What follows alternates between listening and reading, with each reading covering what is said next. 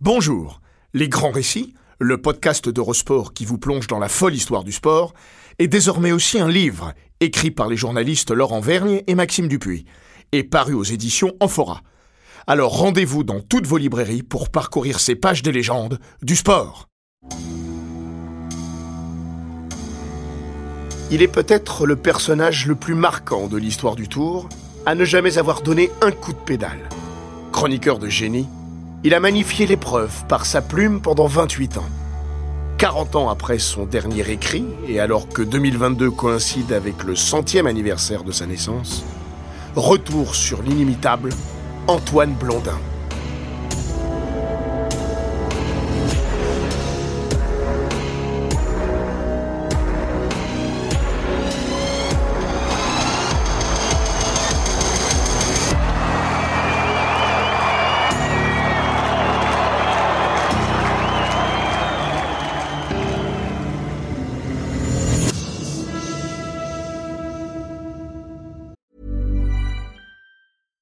I'm Ryan Reynolds. Recently, I asked Mint Mobile's legal team if big wireless companies are allowed to raise prices due to inflation. They said yes. And then when I asked if raising prices technically violates those onerous two year contracts, they said, What the f are you talking about, you insane Hollywood ass?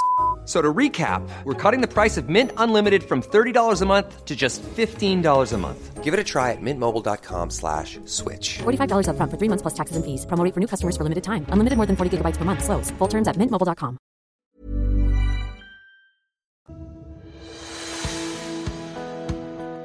Bienvenue dans Les Grands Récits, le podcast d'Eurosport qui vous plonge dans la folle histoire du sport, entre pages de légendes, souvenirs enfouis et histoires méconnues. Dans l'épisode d'aujourd'hui, nous allons vous présenter Antoine Blondin, chroniqueur inégalé et auteur véritablement passionné par le Tour de France.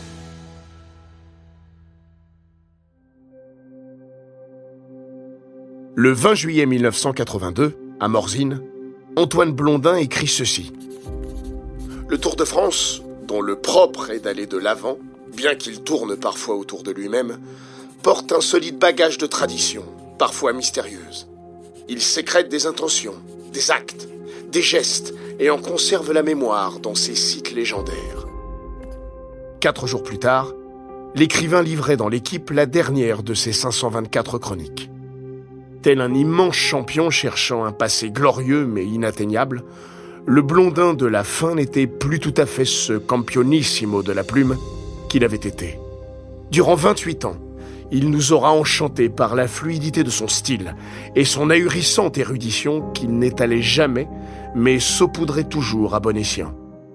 Et puis il y avait son humour, teinté de mélancolie quand elle ne masquait pas une certaine gravité et son exquise sensibilité. Ce tour 1982 ne fut peut-être pas le meilleur du chroniqueur, et peut-être le pire de l'homme. Tombé malade à Hoche, il ne put suivre la caravane jusqu'à Paris. Mais l'écrivain était encore capable de fulgurance, comme les deux phrases qui ouvrent ce grand récit, et, ma foi, suffiraient à définir ce Tour de France, qu'il a aimé comme peu et narré comme personne.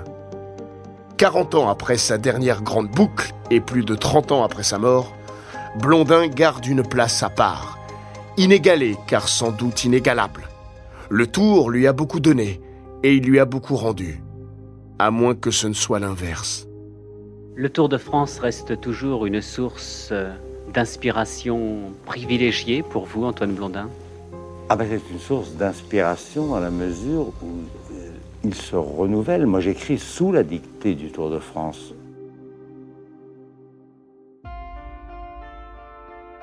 Les œuvres complètes de ce romancier parfois frustrant et souvent frustré se limitent à une poignée de livres.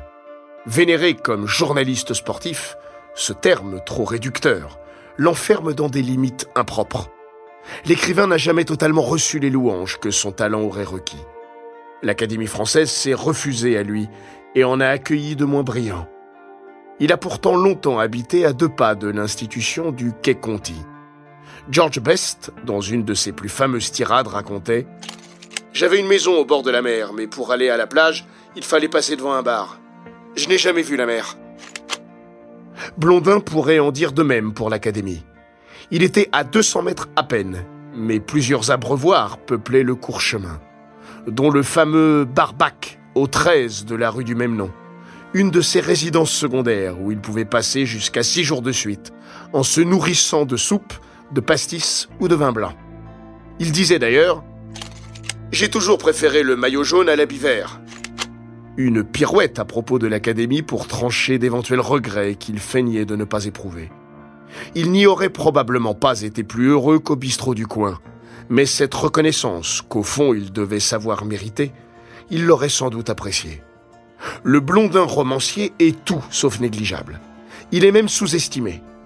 De l'Europe buissonnière à Monsieur Jadis sous l'école du soir, sa dernière parution en 1970, en passant par un Saint-Jean hiver, petit bijou lui ayant valu le prix interallié avant d'être adapté au cinéma par Henri Verneuil, avec Jean Gabin et Jean-Paul Belmondo, il y a mis beaucoup de lui-même. Il fut tout particulièrement avec Monsieur Jadis un des précurseurs de l'autofiction, comme on ne l'appelait pas encore. Mais il y a toujours eu un petit mais avec les romans de Blondin, comme si le format long ne lui convenait qu'à moitié. Louis-Ferdinand Céline, auprès duquel il aimait parfois trouver conseil, lui asséna même un jour Mon pauvre Antoine, ce que vous écrivez me tombe des mains. Une critique d'une rudesse inouïe et bien trop excessive, mais l'intéressé lui-même ne se voilait pas la face.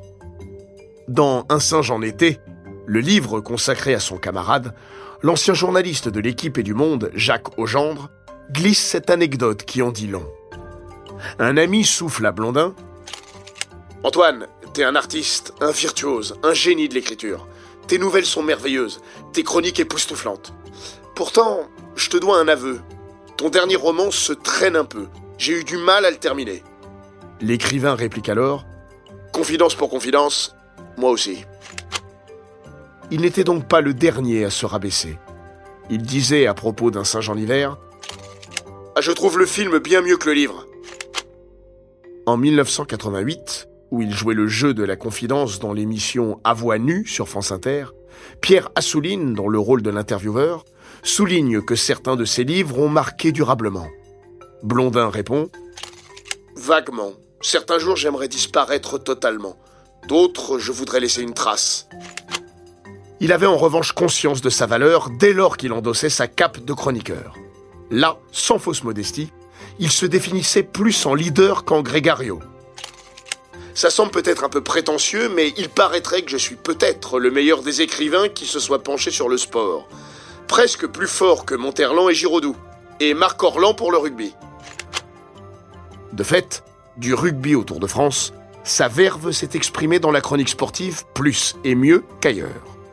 Ces 524 textes estivaux dans l'équipe, qui constituent une œuvre à part entière, demeurent une référence absolue. Dans ce registre plus court, plus direct, son style percutant s'est épanoui à merveille. Il faut aussi lire les dizaines de préfaces qu'il a rédigées, toutes formidables, pour s'en convaincre. Mais Antoine Blondin a surtout trouvé avec le Tour de France un terrain de jeu idéal. Il a 32 ans lorsqu'il rejoint cette confrérie pas comme les autres. Sa première participation coïncide avec le deuxième des trois triomphes de Louison Bobet. En cet été 54, il n'est encore qu'un chroniqueur à temps partiel. L'équipe ouvre la rubrique à plusieurs plumes. Blondin doit partager. Il prend le train en marche, à Bayonne, lors de la dixième étape, et en descendra douze jours plus tard. La fête a commencé et s'achèvera sans lui. Dès sa première chronique, intitulée Du pain et des jeux, alors que le peloton a traversé les forêts landaises entre Bordeaux et le Pays Basque, on retrouve le blondin qui parle de lui et de la course. À propos de ce dixième acte, il écrit Pour une étape de plat, celle-ci est plutôt du genre fausse maigre. Mais ce sont surtout les premières lignes qui frappent par leur justesse. Le nouveau venu y dévoile son entrée sur la pointe des pieds dans un monde où il doit se faire sa place dont il a rêvé enfant et qu'il accueille sans encore l'adouber. Prendre le Tour de France en marche, c'est pénétrer dans une famille avec des gaucheries de fils adoptifs, des réticences d'enfants, de l'amour tard reconnu. Tout un rituel s'est instauré sans vous, dont on vous livre patiemment les clés. De Bordeaux à Bayonne, je me suis étonné d'être dans cette caravane qui décoiffe les filles, soulève les soutanes, pétrifie les gendarmes, transforme les palaces en salles de rédaction, plutôt que parmi ces gamins confondus par l'admiration et chapeautés par Nescafé. Je peux bien le dire, mon seul regret est de ne pas m'être vu passer. Douze jours plus tard, Antoine doit donc partir. Il en crève et il l'écrit. Quiconque a ressenti une fois dans sa vie cette pointe à l'âme à l'heure de tourner le dos aux vacances, quitter des amis, une fête ou n'importe quel autre endroit, ne peut que se retrouver dans ces mots. Il est des soirs, comme ce soir, où je souhaiterais que tous les coureurs abandonnent, que les klaxons se taisent, que les journaux ne paraissent plus, car j'écris ceci sur la route de la gare, alors que déjà la fête tourne sans moi. La dernière image, la plus poignante, du cirque de Charlot, montre le clown désemparé au milieu de la place déserte, tandis que la caravane s'éloigne. Ma valise à la main, je n'ai pas le courage de me donner, moi aussi, un coup de pied aux fesses pour repartir dans la vie. Ma mélancolie s'apparente davantage à celle de l'enfant qui pointe un doigt vers le manège pour réclamer encore un tour. Son coup d'essai est à ce point un coup de maître que dès l'année suivante, Blondin sera là à temps plein. Jacques Godet, à la fois le patron de l'équipe et celui du tour, a compris qu'il tenait une perle dont il ne peut déjà plus se passer. Sa recrue ne quittera plus jamais la fête en cours de route. Mais qu'elle s'achève en même temps pour lui que pour tout le monde ne chassera pas la mélancolie qui l'envahit à chaque arrivée à Paris. Parce qu'il n'a jamais été aussi heureux que sur le tour, le laisser derrière lui a toujours relevé pour lui du crève-cœur. Ce spleen de quitter le tour, de rentrer chez lui, vers cette forme d'enfermement, c'est celle du prisonnier en liberté conditionnelle. La fin du tour, c'était sa conditionnelle qui sautait pour une année entière. Alors il redevenait morose. Il me faut attendre onze mois. Onze mois de patience et d'impatience. Le tour, il en rêvait depuis l'enfance. L'intégrer, c'était son bonheur, sa fierté, sa revanche aussi. À 15 ans, le collégien Blondin avait participé à un concours national. Il s'agissait de rédiger un petit essai sur le thème de la grande boucle. Les auteurs des meilleures copies étaient invités à suivre une étape du tour. Blondin ne fut pas retenu. Il expliquera Ce bonheur me fut refusé au profit des premiers de la classe, qui n'en avaient que faire.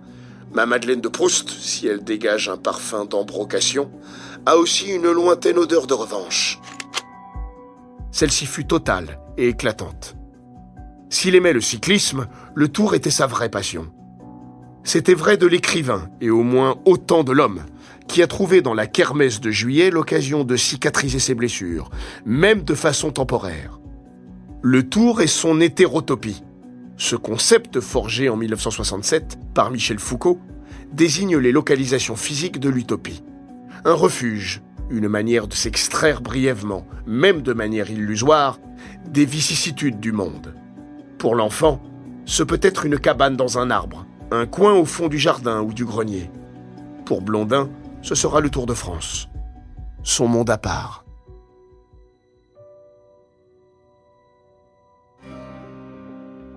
Né en 1922, la même année que Jack Kerouac, l'auteur de Sur la route, il est, comme l'Américain, un auteur de l'errance. Le Tour sera son Sur la route.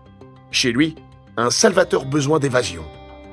Peut-être parce qu'il a grandi dans le 9e arrondissement de Paris, le quartier des gares. Comme un appel au départ, disait-il. Il a trois ans lorsque sa mère est victime d'un accident domestique. Alors qu'elle se coiffe devant la cheminée, sa blouse prend feu. Le petit Antoine la voit partir vers l'escalier en hurlant. Elle s'en tire, mais une longue convalescence l'empêche de s'occuper de son fils. Il amorce ce qu'il définit comme une vie d'enfermement sous des formes diverses. Il précise à 5 ans, j'étais en pension. Après, je suis allé en internat à Louis-le-Grand. Adulte, pendant la guerre, je me suis retrouvé deux ans dans un camp en Allemagne pour le STO. Et quand je suis rentré, je me suis marié pour la première fois en 1945. J'ai été interne toute ma vie. De ces traumatismes d'enfance, il gardera un besoin impérieux d'évasion et un léger bégaiement. Le tour sera sa seconde jeunesse, sa première même, celle que la guerre lui a volée, son antidote à l'enfermement, à la solitude aussi. Je n'ai eu ni frère ni sœur, alors euh, je sors pour trouver des frères et des sœurs. Au mois de juillet, il trouve pendant 28 ans une famille de substitution et des frères, surtout dans la légendaire voiture 101, sa résidence d'été, selon ses mots. Son hétérotopie dans l'hétérotopie. C'est là qu'il passe tous ses tours de France. Ses frères Jean Farge, au volant. Et ses compères journalistes de l'équipe, Pierre Chany, Jacques Augendre ou encore Michel Clar, lesquels tournent entre la voiture 101 et la moto du même nom. Blondin, lui, ne quitte pas la banquette arrière de la Peugeot. L'allégresse y est reine. On y parle de vélo, bien sûr, et de mille autres choses.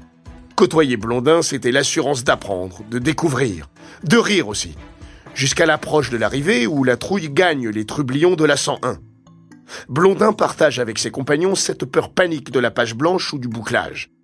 Pierre Chany raconte À la fin de l'étape, quand la dernière heure arrivait, on était tendu et nerveux. On était heureux comme des gosses, et puis on devenait silencieux, en pensant au papier à faire. Alors la voiture 101 devenait muette.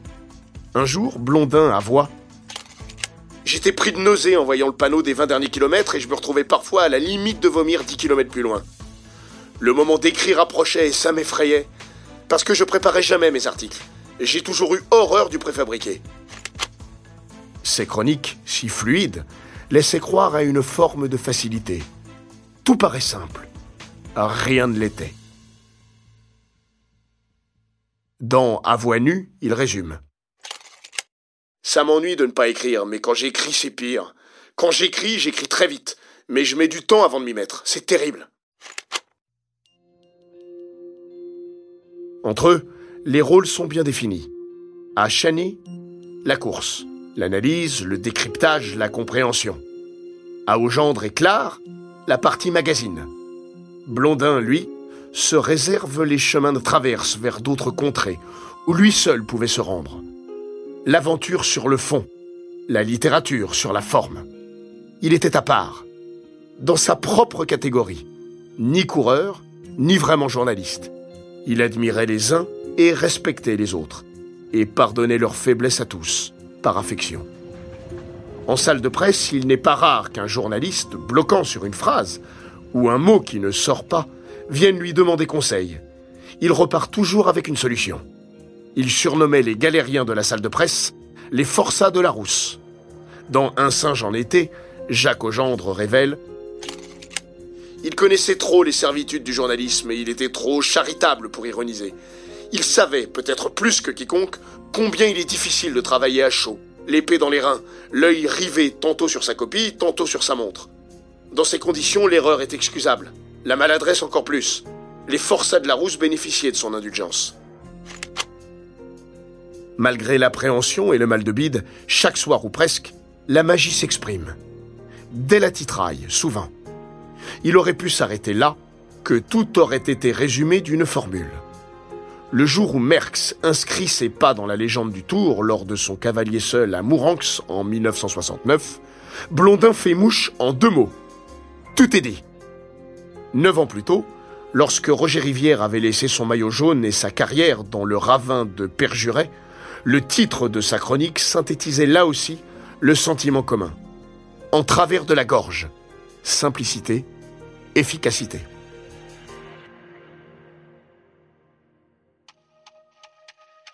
Il ne réservait pas ses saillies drôlatiques à ses seuls lecteurs. Ses compagnons de route y avaient droit, eux aussi, lors de ces soirées parfois bien arrosées, où les journalistes, ayant achevé leur besogne, profiter d'un peu de temps calme pour magnifier ce compagnonnage que Blondin aimait au moins autant que la course. Comme cette scène impliquant le journaliste du Dauphiné, Roger-Louis Lachat, dont la plume était parfois parsemée d'élan blondinien. Jacques Augendre raconte Un soir, notre confrère grenoblois prenait le frais sur un banc devant son hôtel et contemplait le ciel étoilé. Dans l'obscurité, on ne voyait que son visage écarlate, souffler par les coups de soleil. Il suivait toujours la course dans une voiture décapotable. Antoine, qui logeait dans le même hôtel, surgit soudain de l'ombre et s'esclaffa. La chapelle au clair de lune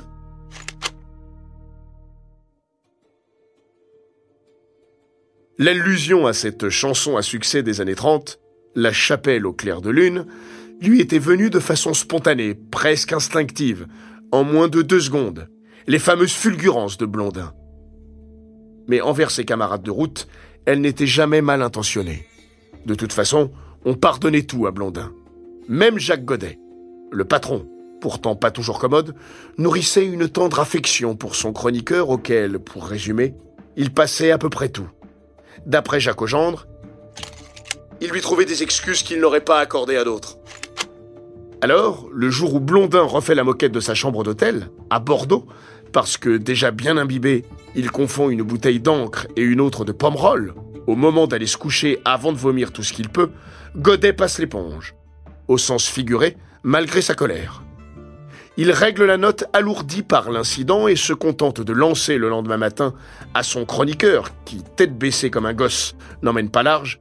Alors Antoine, vous buvez de l'encre maintenant Blondin, pas fier, mais soulagé par la mansuétude de celui dont il craignait la colère, trouve le moyen de s'en sortir d'une pirouette. C'est pour vous pisser de la copie, patron. Et Godet a souri. Un jour, il l'a même tutoyé, ce à quoi personne ne se risquait. L'écrivain, il est vrai, ne s'adressait pas à lui. Ce jour-là, l'étape se traîne dans le Jura, et la fine équipe de la voiture 101 profite de l'apathie du peloton pour prendre le temps de déjeuner. À la fin du repas, Augendre, Chani et Farge sont encore attablés. Blondin, lui, est au bar. Il hurle Jaco, tu reprends quelque chose? Il attend la réponse d'Augendre quand surgit celle de Jacques Godet, entré au même moment dans le restaurant. Non merci, mon vieux. Jamais d'alcool pendant l'étape. Que le directeur ne se soit pas offusqué du fait que Blondin ait pu lui parler aussi familièrement, ce qu'il n'aurait à l'évidence jamais osé, en dit long sur l'affection qu'il lui portait. Si son génie s'exprime à merveille, tour après tour et jour après jour, c'est sans doute aussi parce qu'il a la chance de traverser l'âge d'or de la Grande Boucle. Il y est entré au cœur du triplé de Louison Bobet et l'a quitté en plein règne de Bernard Hinault.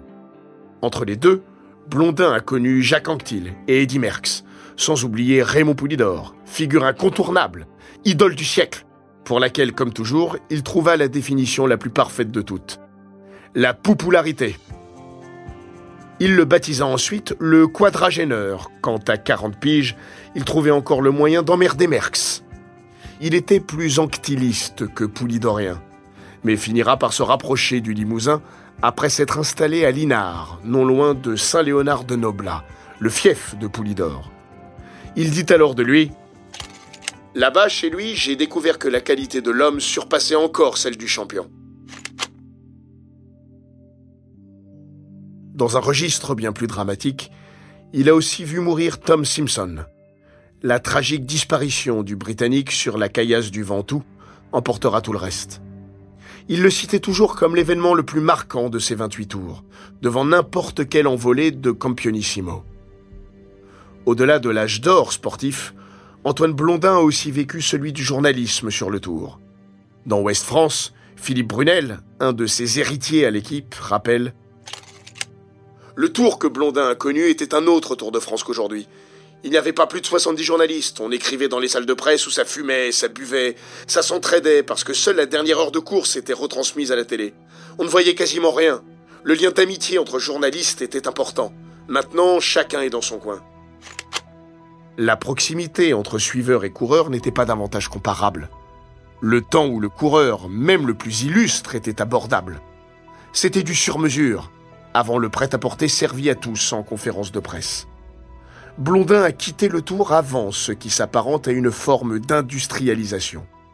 Il est mort à l'aube des années EPO. Qu'aurait-il pensé de tout ça? D'Armstrong et des autres Des équipes en forme de rouleau compresseur version Sky ou Jumbo Des oreillettes et de tout le reste Parce qu'il était le fruit de son temps, et même s'il ne sert à rien de faire penser les morts, il est probable qu'il n'aurait guère goûté ces évolutions. Il aurait continué d'aimer la course et les coureurs, bien sûr, mais le tour de Blondin, tel que nous le contemplons, comptait une France plus proche de Douaneau que de la Startup Nation. Relire Blondin aujourd'hui, c'est se plonger dans un Tour de France qui n'existe plus, tout autant qu'il est éternel. Sans l'hétérotopie du Tour, les dernières années de sa vie vont perdre leur sel, peut-être même leur sens. Les onze mois de passion et d'impatience se transforment en ennui continu, il avait toujours plongé dans la boisson. Cette fois, il va finir par s'y noyer. On a beaucoup écrit et glosé sur l'alcoolisme de Blondin, quitte parfois à donner l'impression de le réduire à l'étiquette de l'écrivain qui boit. Le maestro rétorquait Erreur, je suis un buveur qui écrit. Plus qu'un refuge, ce fut une forme de quête pour lui, la même que le Tour de France, paradoxalement. Il n'ignorait probablement pas le côté illusoire et triste de la démarche. Mais il s'agissait bien, là aussi, de rechercher la fraternité, la communauté humaine. Blondin parlait d'ailleurs de verre de contact. Mais l'alcool a fini par l'isoler. Il disait On boit pour être ensemble, on se saoule pour être tout seul. Après avoir beaucoup bu, il se saoulera les dernières années dans une déchéance pathétique. Certains de ses amis l'avouent. À la fin, il changeait de trottoir pour ne pas le croiser et se trouvait embarqué par et avec Antoine dans son puits d'alcool sans fond. Simbad de Lassus, son petit-fils, auteur d'un beau livre sur son grand-père coécrit avec le regretté Jean Cormier, grande figure du journal Le Parisien, s'interroge dans cet ouvrage. Pour devenir l'homme et l'écrivain qu'il a été, avait-il besoin de la boisson? Pendant longtemps, par fascination ou par ignorance, j'ai voulu penser que non. L'homme aurait sans doute été plus apaisé. Nous aussi. Mais quid de son œuvre? Dans L'homme aux 50 Tours de France, Pierre Chany, paré de la mélancolie qui ne quittait jamais Blondin, a résumé la glissade finale de son ami.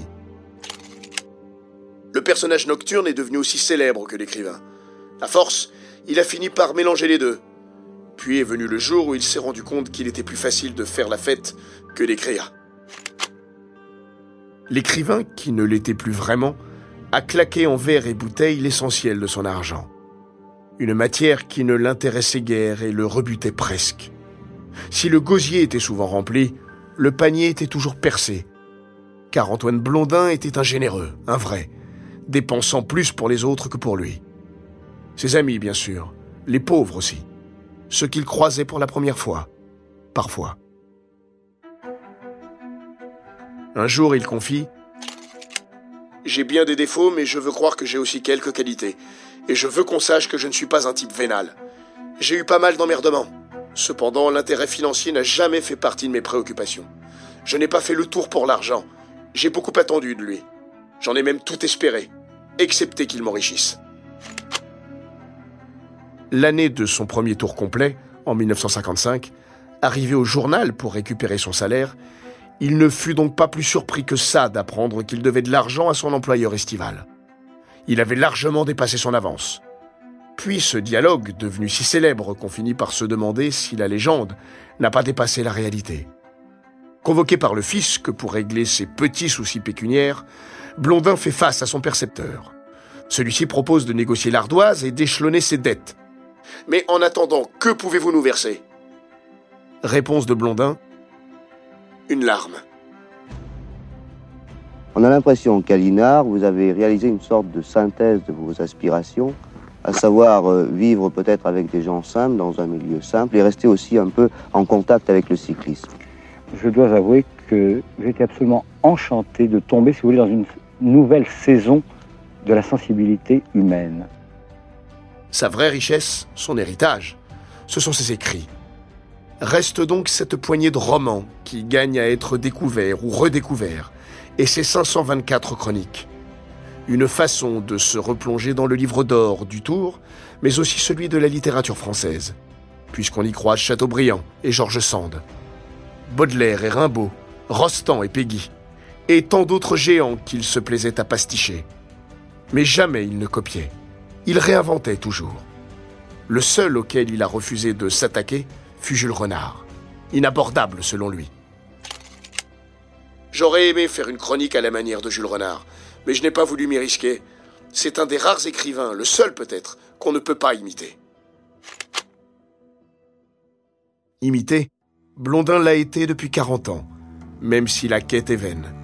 Par son approche, son style, sa verve, et disons-le, ce qu'il faut bien appeler une forme de génie littéraire, irrigué par la matière sportive et la sève épique propre au Tour de France.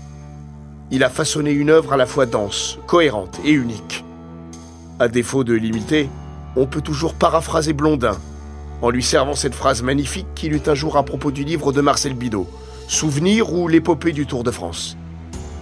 Il est des œuvres qui se lisent et se regardent. Celle-ci se garde et se relie. Le plus parfait des autoportraits.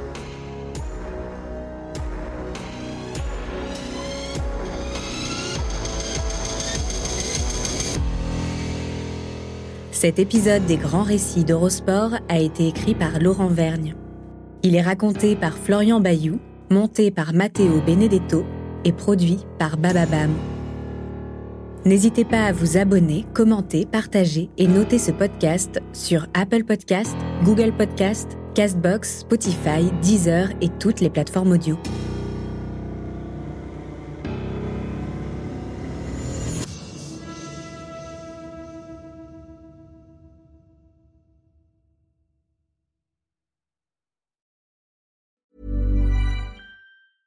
When it comes to your finances, you think you've done it all. You've saved, you've researched, and you've invested all that you can. Now it's time to take those investments to the next level by using the brand behind every great investor, Yahoo Finance. As America's number one finance destination, Yahoo Finance has everything you need, whether you're a seasoned trader or just dipping your toes into the market. Join the millions of investors who trust Yahoo Finance to guide them on their financial journey. For comprehensive financial news and analysis, visit yahoofinance.com the number one financial destination, yahoofinance.com.